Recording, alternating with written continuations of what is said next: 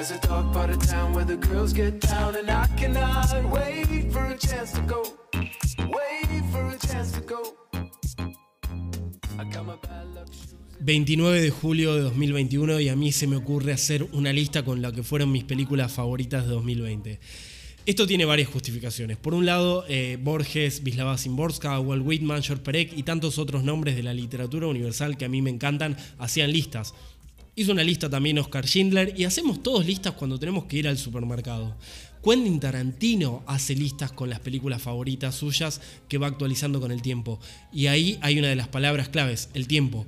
Como dice uno de los personajes de Dolor y Gloria, las películas son las mismas, pero nuestros ojos van cambiando. Vamos viendo otras películas, vamos viendo otras cosas, tenemos otras ideas, un montón de cosas. Nos va pasando la vida. Así que la idea con estos títulos, algunos los volví a ver, eh, vi otros que no había visto en diciembre de 2021 cuando hice mi lista con mis favoritas del año. Un montón de cosas.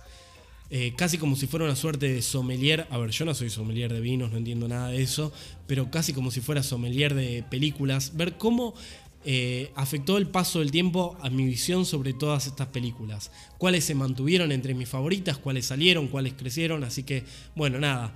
Eh, la única condición es que para elegir todos estos títulos elegí las películas que se hayan estrenado en sus países de origen durante el año 2020. Por ahí algunas de estas películas se estrenaron en 2021 en Argentina, por ahí algunas ni se estrenaron, pero lo importante es que figuren en IMDB eh, como películas de 2020.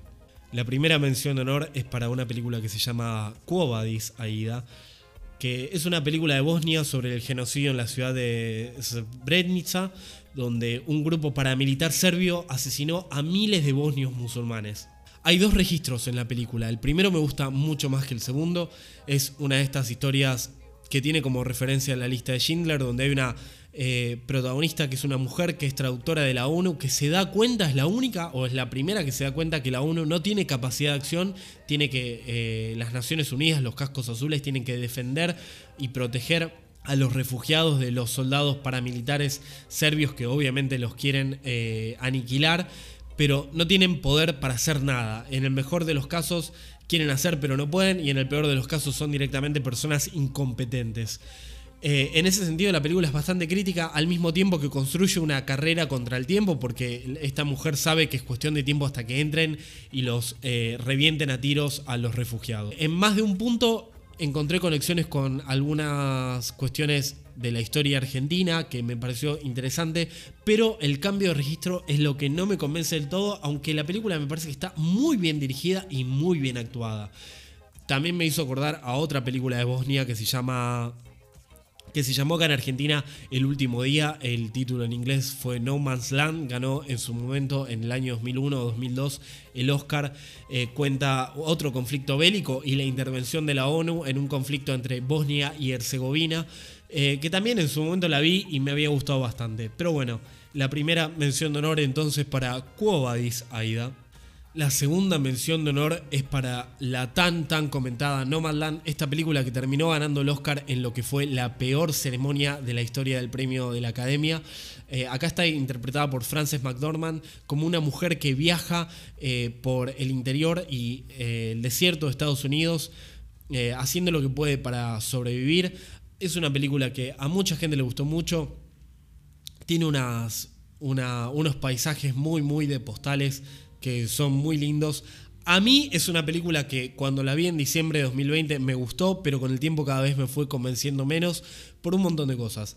Primero, no solamente por la representación que hace sobre Amazon, que se erige como una estructura salvadora en el medio del desierto para estos personajes desamparados, sino también por la concepción que tiene la película sobre situaciones de pobreza y de extrema miseria. En su momento hice una nota para el diario La Nación donde la comparé con una película de John Ford, Viñas de Ira o The Rapes of Wrath eh, que la verdad les pido perdón a todos los cinéfilos porque la película de John Ford me parece una obra maestra eh, increíble y me parece que está a años luz de No Man Land, pero igual me parece que tienen en común eh, cosas las dos películas, en principal que se tratan sobre situaciones donde personajes están en, la miseria en, en distintos periodos de Estados Unidos. Conversé sobre esta película en uno de los episodios del podcast y lo que más me gusta de Nomadland es la idea que propone a partir de fábricas que fueron abandonadas y que prometían un sueño americano que nunca llegó para un montón de gente, pero ahora se erigen en el medio de la nada como un montón de dinosaurios y como piedras prehistóricas. Ese juego es lo que más me interesa de la película y me parece que es lo que le da cierto lirismo. No como se representa la pobreza y la, miseria extrema. Incluso algunas veces creo que está un paso la película de justificar cómo viven los personajes diciendo, bueno, es una decisión de vida esa situación de desamparado. La última mención de honor, la verdad es que acá me cuesta muchísimo eh, dejarla fuera del top 10 y el día de mañana tal vez saque alguna de las del top incluya esta película. Se llama Demon Slayer, El Tren Infinito o Kimetsu no Yaiba Mugen Train o Demon Slayer Mugen Train, como quieran llamarle. Es una película japonesa, es un anime tiene la característica que fue la película más taquillera de 2020. No fue Tenet, no fue Birds of Prey, no fue Sonic, no. Demon Slayer fue la película más taquillera de 2020, que es verdad. En otro año no hubiese ni entrado en el top 10, pero en un año en plena pandemia donde muchos cines estuvieron cerrados, esta fue la más taquillera, no le resta mérito, fue una de las pocas películas de toda esta lista que yo pude ver en cine en Argentina, se estrenó en 2021 y la verdad me gustó mucho. Yo no había leído, no sabía nada del manga, no había visto el anime, nada. Fui sin saber nada, a pesar de que mis amigos me decían, aunque sea leete un resumen de Wikipedia, porque si no, no vas a entender nada.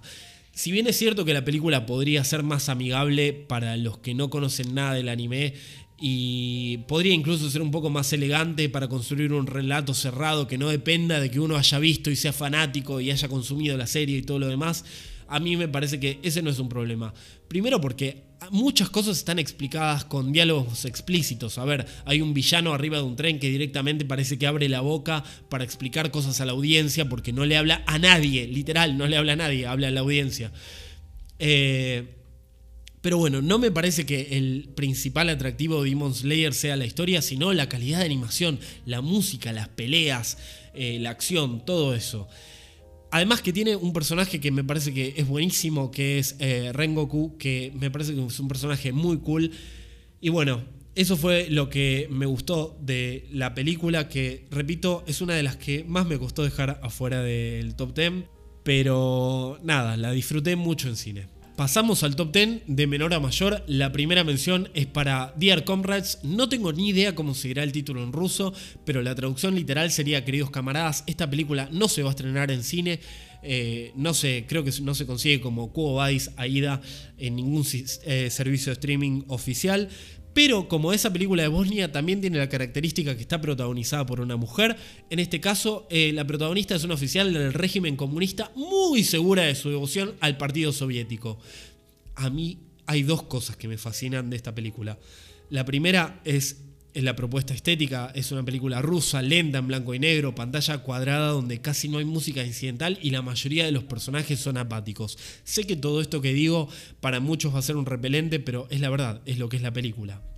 Lo otro que me gusta es justamente cómo trabaja ya desde el título, a partir de la ironía, queridos camaradas, para desmantelar una de las mayores eh, mentiras políticas del siglo pasado, que es el comunismo, este sistema terrible político que tantas injusticias y tantas miserias eh, generó lo interesante es ver cómo trabaja a partir de un personaje que está totalmente convencido de este sistema. Obviamente que es una película sobre el comunismo, pero es una película que va mucho más allá y uno lo puede, puede encontrar eh, analogías con muchas personas y muchos sistemas y muchas creencias políticas el día de hoy.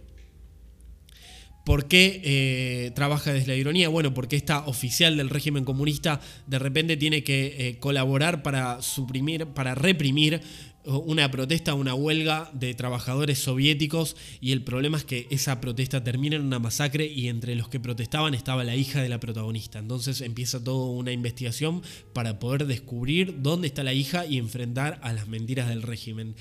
Queridos camaradas o dear comrades, película que me encantó. Otra película ahora que no es en blanco y negro, está llena de colores, tiene un ritmo muy típico de las películas de adolescentes o eh, las películas románticas. Se llama Hermosa Venganza o Promising Young Woman. Es una de las películas, diría, la más controvertida de todas las que estoy mencionando. Para algunas personas, esta película es pésima porque tiene un subrayado constante, diálogos que no son de todo sutiles y una bajada de línea muy puntual a partir del punto de vista de la protagonista, que es la elegida para juzgar o perdonar a todos los otros personajes de la historia. Como decía antes, el tono oscila entre una comedia romántica de adolescentes muy colorida y una película de explotación de la venganza tipo Faster Pussycat Kill Kill, eh, Kill Bill o varias otras de Tarantino. Escribí una nota en La Nación comparándola con varios clásicos Exploitation, incluso algunas películas de terror, eh, y me parece que la película tiene un montón de cuestiones a su favor que para mí en mi caso hicieron que al revés de Nomadland con el tiempo me gustara cada vez más. Por ejemplo, el uso de la música. A ver, la elección musical tiene algo tarantinesco porque en cada tema se nota que está pensado y no es para nada inocente, así como el uso de los colores, las profesiones, la posición de los actores dentro del encuadre. A ver, en Dear Comrades algo que a mí me encanta es que cómo se trabaja la posición, el encuadre eh, y la puesta en escena de los trabajadores y de, los protagonistas. Hay una relación asimétrica en el lugar que ocupan, el peso en pantalla. Y acá en Promising Young Woman pasa lo mismo. Y es lo que más me gusta de la película. Sigo con otra película animada que fue una de mis favoritas 2020. En este caso, eh, no es una película japonesa, es del Reino Unido, pero en especial es una película de Irlanda. Es una historia muy previsible, de esas que a los 10-15 minutos uno imagina cómo va a terminar, pero también como en Demon Slayer, la gracia es verla porque está muy bien animado todo. Es una película muy linda para ver y para escuchar. Además, es una película protagonizada por dos mujeres que permite hacer lecturas interesantísimas sobre la relación de Irlanda con Inglaterra sobre el colonialismo y la pacificación de los territorios salvajes. Entonces lo que a primera vista puede ser una historia bastante sencilla, no lo es porque es de estas historias que bajo una sencillez solo en apariencia cobijan una gran complejidad. Y hablando de historias sencillas que cobijan una gran complejidad, la que sigue es una película, es una comedia que para muchos por ahí es una comedia tonta. A mí me encantó, fue un éxito en Sundance cuando se estrenó justo antes de la pandemia. Y me parece estos títulos que eh, extrañamente, un poco por casualidad, por accidente, reflejan y retratan el espíritu de una época. Porque la película se estrenó justo, justo antes de que el mundo entrara en la etapa de restricciones y confinamientos en, en la pandemia. La película se llama Palm Springs y eh, toma como base la idea o el concepto de Groundhog Day o Hechizo del Tiempo, que fue el título en Argentina. Esa película donde Bill Murray eh, quedaba condenado a repetir una y otra vez el mismo día por andar a saber cuánto tiempo. Acá es el mismo concepto, pero hay un giro interesantísimo porque es una pareja que vive y repite el mismo día. Y a partir de eso la película puede explorar un montón de cuestiones como la condena de la rutina y de una relación en pareja y cuestionar muchas de las decisiones éticas y morales que toman los protagonistas que se saben atrapados en este loop diario. Hasta los personajes muy secundarios como el personaje que interpreta a J.K. Simmons, este actor extraordinario de Whiplash, y Spider-Man, el que hacía de JJ Jameson, me parece que están muy, muy bien desarrollados y que ofrecen más matices que muchas películas dramáticas y serias, entre comillas. No quiero dejar de mencionar el talento de Andy Samberg y en especial el de Christine Milioti, que para mí ella se roba la película. Cambio ahora de registro y de género porque de la comedia paso al documental. Esta película está en Netflix, se llama Mi Maestro del Pulpo o My Octopus Teacher, que es eh, una historia sobre un hombre que acompaña la vida eh, a lo largo de varios días de una pulpa en el mundo subacuático. La verdad, a primera vista, es, tiene las cosas que a mí no me atraen del género documental, que es cuando se muestra la vida de animales y se les pone voces o se eh, alguien se pone a pensar sobre qué estaría pensando el animal en ese momento. No me gusta. El único que lo hizo bien y lo hizo de forma irónica fue eh, Werner Herzog en Encuentros en el Fin del Mundo, que es otro documental que me parece increíble. Pero bueno, acá me parece que funcionan muy bien las técnicas que se usan. A ver, no tengo manera de saber cuánto esto fue manipulado o no, o si las condiciones que muestra la película sucedieron realmente así. Tampoco me importa. No creo que el documental sea un registro fehaciente sobre cómo fueron las cosas. Eso es algo para discutir en otro podcast. Pero bueno, esta película me parece que entre sus grandes méritos está que de manera muy inteligente construye no solo la vida de la pulpa que está frente a cámara, sino la vida del hombre que está detrás de cámara. Vuelvo ahora al cine de animación para elegir la última película animada de esta lista que entra en mi top.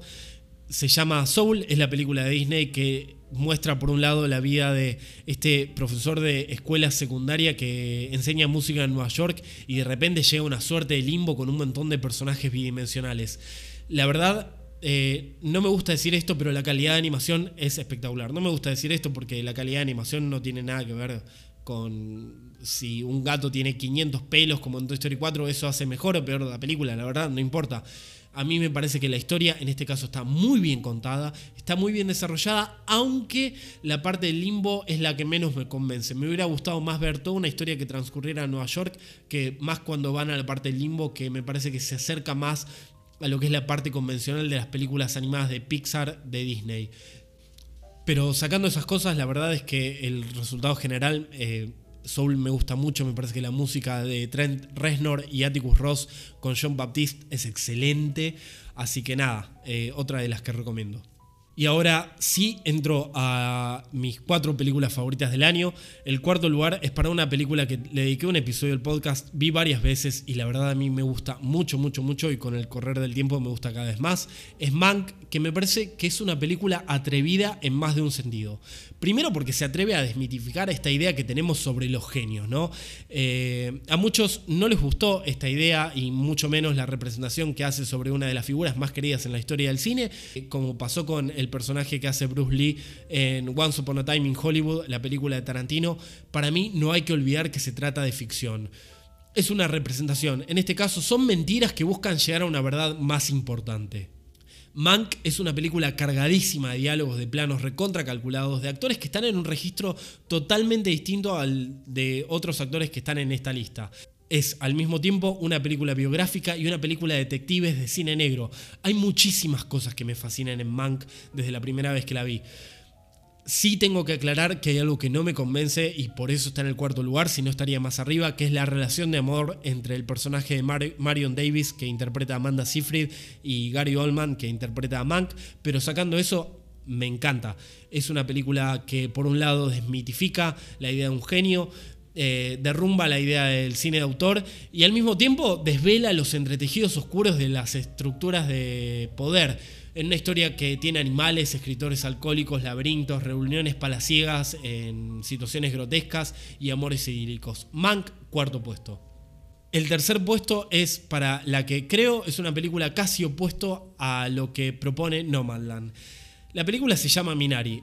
Es una historia sobre una familia estadounidense que emigró desde Corea para hacerse la América en plena época de Ronald Reagan y es una película recontra estadounidense, pero es recontra inteligente también. Si bien es una historia muy sencilla y está llena de elementos, a ver, es una historia lineal, eh, muy fácil de digerir porque la simpatía que despiertan los actores y los personajes, eh, no es una película rebuscada, ni mucho menos, pero me parece, como mencionaba antes, una historia sencilla que cobija una gran complejidad porque es sobre un montón de cosas, sobre el desarraigo de lo que significa asimilar culturalmente algo para los inmigrantes, sobre lo que significa ser ciudadano de otra nación, sobre la dificultad de echar raíces en otro lugar y, más importante, sobre trabajar la tierra o lo que acá en Argentina diríamos agarrar la pala. Algunos decían que era una película demasiado edulcorada sobre la vida de los inmigrantes en otro lugar. Para mí no es nada de eso. Para mí eh, muestra situaciones muy complejas donde los personajes sufren mucho. No va por el lado fácil que sería el lado de mostrar el bullying que le hacen los americanos a, a estos ciudadanos también estadounidenses que vienen de Corea. Pero bueno, para mí este es uno de los grandes aciertos que tiene Minari. Y entramos ahora en mis dos películas favoritas del año. Una es eh, El Padre o The Father, como es el título original, que es mi segunda película favorita de 2020. Decir que lo que hace Anthony Hopkins como una persona con Alzheimer en esta película es increíble, a esta altura es una obviedad, pero no por obvio deja de ser cierto. Olivia Colman, la actriz de La Favorita, la verdad no se queda atrás. Todo, todo es soberbio en el padre. La puesta en escena, la decisión de la dirección de arte. A ver, hay detalles increíbles donde van cambiando pequeñas cosas en los escenarios para eh, confundir visualmente a los espectadores, las decisiones de montaje, todo. Todas las elecciones me parecen acertadísimas. Está basada en una obra de teatro, es la ópera prima de un director que es el mismo que ideó esta obra de teatro y la verdad me parece una película que es cine puro. a diferencia de otras películas donde se nota más que están basadas en obras de teatro. Y eso puede a algunos gustarle, a otros molestarles, a mí en algunas me gusta, en otras no. Pero acá parece todo pensado para cine. Eh, y eso es lo que todo el tiempo me sorprende. Acá todo parece pensado para cine. Incluso algo que destaco mucho de esta película es que a diferencia de la mayoría de las películas que acostumbro a ver, se nota que los diálogos fueron pensados por alguien que se preocupa por el valor y el significado de las palabras. Todo tiene su razón de ser en El Padre y me encanta. Y tatán tatán, llegamos al final. Mi película favorita del año es de Dinamarca. La dirigió un director que tiene otras dos películas que me gustaron mucho. Eh, una se llama Las Celebraciones de 1988 y otra se llama La Cacería, es de 2012. Eh, esta película se llama Otra Ronda, Another Round o Druck o Druk, dependiendo del país en el que esté cada uno. Está protagonizada por Matt Mikkelsen, el actor que hacía el Chief en Casino Royale y el actor que también interpretaba La Cacería acá hace de un profesor de escuela secundaria que está cansado de la vida, está apático, está búlico. Y se le ocurre experimentar con sus amigos docentes qué pasa cuando uno ingiere ciertos niveles muy calculados de alcohol. La película comienza con una cita de Kierkegaard y es casi una tesis sobre el concepto de la ansiedad y cómo este filósofo pensaba la ansiedad en relación al fracaso. Ya con esto me parece increíble, increíble cómo lo desarrolla. Más aún que hay un montón de películas, algunas excelentes, otras muy buenas, otras buenas sobre el, alcoholismo. Living Las Vegas, The Los Weekend, A Star is Born, Crazy Heart, True Grit y varias más. Pero esta, tal vez por ser una de las pocas que no vienen de Estados Unidos, es la primera que veo que me parece que se atreve a ofrecer una mirada distinta que no demoniza ni condena a un personaje alcohólico. Al contrario, desarrolla la tesis que decía antes, cómo se relaciona este concepto de la ansiedad y cómo se piensa también en lo que es el fracaso en la vida de una persona. Tiene un montón de escenas que me parecen increíbles. Eh, las decisiones artísticas y estéticas. Por ejemplo, cuando él está eh, cenando con los amigos y la cámara de a poco va haciendo un zoom sobre el rostro de él, me parece increíble. Y ni hablar, ni hablar de la escena final, que es uno de los mejores finales que vi en años. Así que otra ronda, mi película favorita de 2020. Bueno, eso fue todo por hoy, así que sean felices y vayan al cine.